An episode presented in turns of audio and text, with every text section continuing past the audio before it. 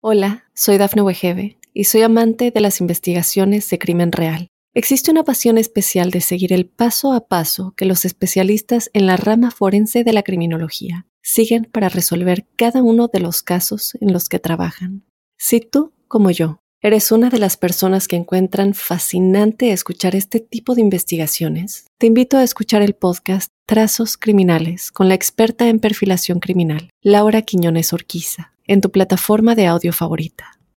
La presencia de este mes de septiembre evidencia en los hechos la aparición de un nuevo escenario atmosférico, especialmente aquel propio de las sugerencias que erige el hemisferio norte, eh, recordándonos que la cosecha existe, que la fructificación existe y que la vida continúa, y especialmente en la nuestra. Y solamente por el hecho de estar vivos quiere decir que tenemos posibilidades y que hay camino a ser transitado.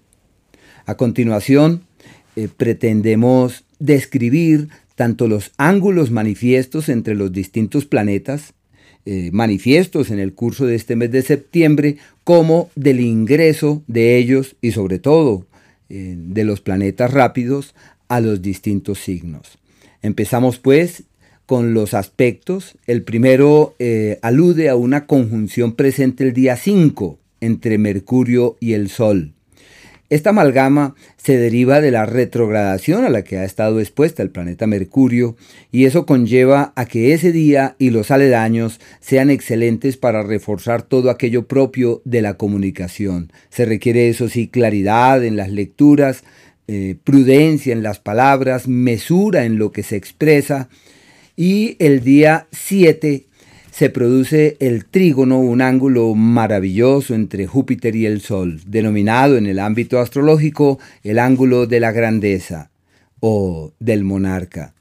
Quiere eso decir que ese día y los aledaños cuenta con energías pródigas, perfectos para tomar grandes decisiones. Si la idea es tomar las riendas de lo importante, abrir la puerta del negocio, eh, concertar, eh, tomar nuevos rumbos, eh, realizar ajustes, efectuar cambios, todo se da durante ese margen de tiempo, porque es una maravilla y lo que se emprenda tiene futuro. Y si pretendemos hacer ajustes o efectuar correctivos, todo esto realmente es maravilloso. Son días excepcionales. Quienes han nacido cerca del día 7 de septiembre, de mayo y de enero, son especialmente las personas que se ven eh, arropadas con esta pródiga y maravillosa energía. El día 15 hay un ángulo, un trígono entre el Sol y Urano. Son los días para mirar lejos. El Sol simboliza la claridad y Urano representa el cielo ilimitado, como un referente cósmico que nos recuerda que eh, hay camino, que hay senda, que hay futuro, que sí es posible evolucionar, que sí es posible avanzar, y una maravilla esos días. El día 16 Venus forma una cuadratura con Júpiter. Son días de luchas y de intranquilidades en torno al área del amor, al área afectiva, aunque yo pensaría que como Venus estuvo retrogradando y ya ahora está directo, es como si todo lo que eh, tomó vida y tomó forma durante el mes de julio, agosto, ahora termina uno dándose cuenta cómo no es, qué no es, en qué dirección no vale la pena orientar los pasos. El día 18 el Sol se opone a Neptuno. Este es un ángulo global y colectivo irregular porque es fuente de eventualidades colectivas fruto de los descuidos y se necesita es acrecentar la conciencia del presente para que sea esa la fuente que ilustre sobre nuestras acciones. El día 20 hay un trígono entre el Sol y Plutón para los amantes de meditar y del cambio de la conciencia, de practicar yoga, todo lo que les permita vibrar alto son días maravillosos. El 23, Quirón tiene un trígono con el planeta Venus y es un ángulo armónico para sanar, limar, decantar, para liberarnos de aquello que nos intranquiliza y encontrar así un cauce apacible. El 25, Marte se opone a Quirón como el referente de unos días de intranquilidades colectivas, de intranquilidades globales. Hay que aprovechar este montón de energía para reforzar todo aquello que nos beneficie, que nos equilibre, que nos tranquilice. Y el día 30, eh, Mercurio tiene un trígono con Urano. Y es lógico que eso abarca hacia los días eh, primeros del mes de octubre y durante los dos o tres días antes de este 30, como del 27 en adelante, se les denomina los días de la claridad meridiana. Faculta para entender lo que no se había entendido, para mirar más allá, para comprender lo que no se comprendía. Por tal motivo se le llama el día de la claridad meridiana. La luna nueva se presenta el día 14 a las 8.41 para el meridiano 75 como eh, un raudal de energía eh, conectado con todo aquello propio del fruto y del resultado en los esfuerzos. Y la luna llena se produce el 29, ya en este caso cae bajo el signo de Libra como una luna llena proclive al equilibrio, a la paz, a la concordia, a la solución de los conflictos y al hallazgo de un cauce fiable. En lo que atañe al paso de los planetas por los signos existen una serie de detalles y de particularidades. Lo primero es que el Sol se sostiene hasta el día 22 en el signo de Virgo, un periodo perfecto para ordenar, ajustar, corregir y perfeccionar procesos y procedimientos. No es el tiempo para buscar el mérito, el reconocimiento, sino simplemente para hacer lo que hay que hacer. Desde el día 22 todo está dado para la concertación, la armonía, para la reunión, para validar al otro y encontrar en la presencia de terceros soluciones y salidas. Mercurio, como ha estado retrogradando y se sostiene en esa posición hasta el día 15, por eso en un sentido colectivo puede ser sinónimo de lo que se eh, traba, lo que no camina rápidamente, lo que no evoluciona con la presteza que uno espera.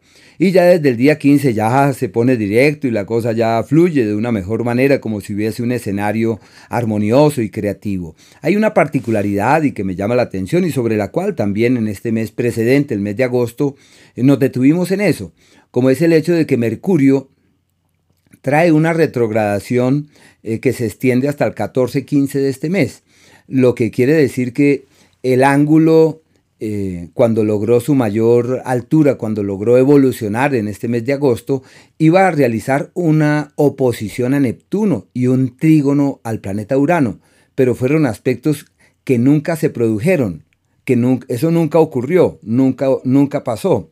Y Mercurio eh, retrograda en los 21 grados del signo de Virgo y lo que es ese ese trígono con Urano nunca ocurrió, la oposición con Neptuno nunca pasó y la conjunción con Marte tampoco se produjo. Es como si Mercurio fuera corriendo a alcanzar, por ejemplo, al planeta Marte y no logró alcanzarlo. Corría para hacerle un ángulo de 120 grados a Urano y no lo hizo, y tampoco la oposición con Neptuno. Eso quiere decir que venimos de un mes, agosto, con sus rezagos hacia la primera quincena de este mes de septiembre, en donde las promesas eh, terminan siendo fallidas. La palabra que se da no es fácil que se cumpla en los hechos y donde uno percibe que hay demoras, dilaciones e inconsistencias, por qué no decir significativas. Y ya a partir ya de mediados de este mes ya Mercurio se coloca directo y ya la cosa empieza a fluir, la situación empieza a evolucionar hacia un mejor mañana. Todo eso es como si se destrabara, como si ya fluyeran, como si evolucionaran de manera amable las cosas, y a partir de allí ya surge un escenario fiable y armónico. El planeta Venus, que estuvo retrogradando y aún lo está hasta el día 3 de este mes, en donde se coloca directo, pero su incidencia todavía tiene unos rezagos hacia este mes de septiembre y puede dar pie a que especialmente en el amor haya dilaciones, demoras, conflictos, hay que hacer todo lo posible para que la concordia reine. Y ya una vez que este mes decline ya todo fluye mejor, pero desde el día 3 ya existe un mejor escenario para que las cosas avancen y encuentren un cauce mucho más seguro y mucho más fiable. El planeta Marte está en el signo de Libra y se sostiene allí, él no cambia de signo. Estará de 3 a 22 graditos los nativos, quienes han nacido bajo este elemento aire, Géminis y el signo de Acuario especialmente, quienes han nacido en la última semana de sus respectivos signos y en los primeros 12 días que, que se refleja última semana del mes de enero, 12 días del mes de febrero y en el mes de mayo del día última semana y los primeros 10 días del 12 días del mes de junio tienen una energía eh, radiante que les refuerza, les nutre y les alimenta. El planeta Júpiter se sostiene en el signo de Tauro y está entre 14 y 15 graditos, lo que hace entrever que es una temporada favorable para resolver especialmente asuntos de orden financiero y de carácter material. Este paso de Júpiter por el signo de Tauro se considera como fuente de beneficios, fuente de armonía, como bien lo esbozamos el día 7 hay un trígono entre Júpiter y el Sol, que es sinónimo de prosperidad, de abundancia y de crecimiento. Quienes han nacido cerca al día 5 de mayo, de enero y de septiembre cuentan con energías pródigas, como si todo evolucionara de manera apacible y favorable. Saturno retrograda en el signo de Pisces, devolviéndose hacia, el cero, hacia los cero grados, cosa que ocurre por allá a inicios del mes de noviembre, pero sí podemos decir que quienes nacieron bajo los signos mutables, eh, última semana del mes de eh, febrero, última semana del mes de mayo, última semana del mes de agosto, última semana del mes de noviembre, cuentan con muchas pruebas, tienen grandes exigencias, deben llevar las cosas con calma y entender que hay eh, aprendizajes y que hay que disponerse de la mejor manera. El planeta Urano se sostiene en el signo de Tauro de 22 a 23 graditos. También es, mm, lo veo favorable para asuntos propios de tecnologías y quienes se ven beneficiados montones con esto son quienes han nacido cerca del 12 de mayo, de enero y de septiembre. Neptuno se sostiene en Pisces eh, a sus 25, 26 graditos y es también favorable para los asuntos propios del alma, del espíritu, de la conciencia, pero quienes sienten esa energía de forma más eh, vívida y evidente son quienes han nacido cerca del día 15 de marzo, de noviembre y de, y de julio. Y Plutón, que está terminandito el signo de Capricornio, queriendo allá devolverse lo máximo que le sea posible, ya que está retrogradando, hace entrever que quienes nacieron bajo los eh, días 17 y, aproximados, eh, los cercanos, de enero, de mayo y de septiembre están en un proceso de un excelso y armonioso y muy, muy positivo cambio de vida. En cambio, quienes nacieron eh, bajo los días 17, cerca del 17 de abril, de enero, del mes de octubre, están en tiempos de profundos cambios. El nodo lunar está en Aries entre 24 y 25 graditos. Quienes nacieron bajo el elemento fuego, eh, abril, del día, cerca del día 14, eh, agosto el día 16, 17 y diciembre también esos mismos días tienen cambios espléndidos, donde hay virajes y giros sorprendentes de la vida que terminan diciendo que fue lo mejor que pudo haber ocurrido. Pero quienes han nacido cerca al día 14 de enero, de julio y 16 de octubre están en crisis como si la vida los apremiara y les recordara que hay que cambiar, que la vida no puede seguir como viene, que hay que alimentar otras motivaciones, generar otras urgencias. El planeta Quirón está entre 18 y 19 graditos de Aries. Para los fuegos muy bien, especialmente los Leo del día 8 y los eh, Sagitario más o menos del día 8, quienes reciben esa influencia de la mejor forma. Y quienes han nacido cerca del día 9 de julio, 9 de enero, 10 de octubre, cuentan con presiones que los impelen a realizar ajustes y a efectuar importantes cambios. Así que estos es como los, como los eh, pormenores del movimiento de los planetas rápidos y a continuación pueden hacer clic en su signo de nacimiento. Hola, soy Dafne Wegebe y soy amante de las investigaciones de crimen real. Existe una pasión especial de seguir el paso a paso que los especialistas en la rama forense de la criminología siguen para resolver cada uno de los casos en los que trabajan.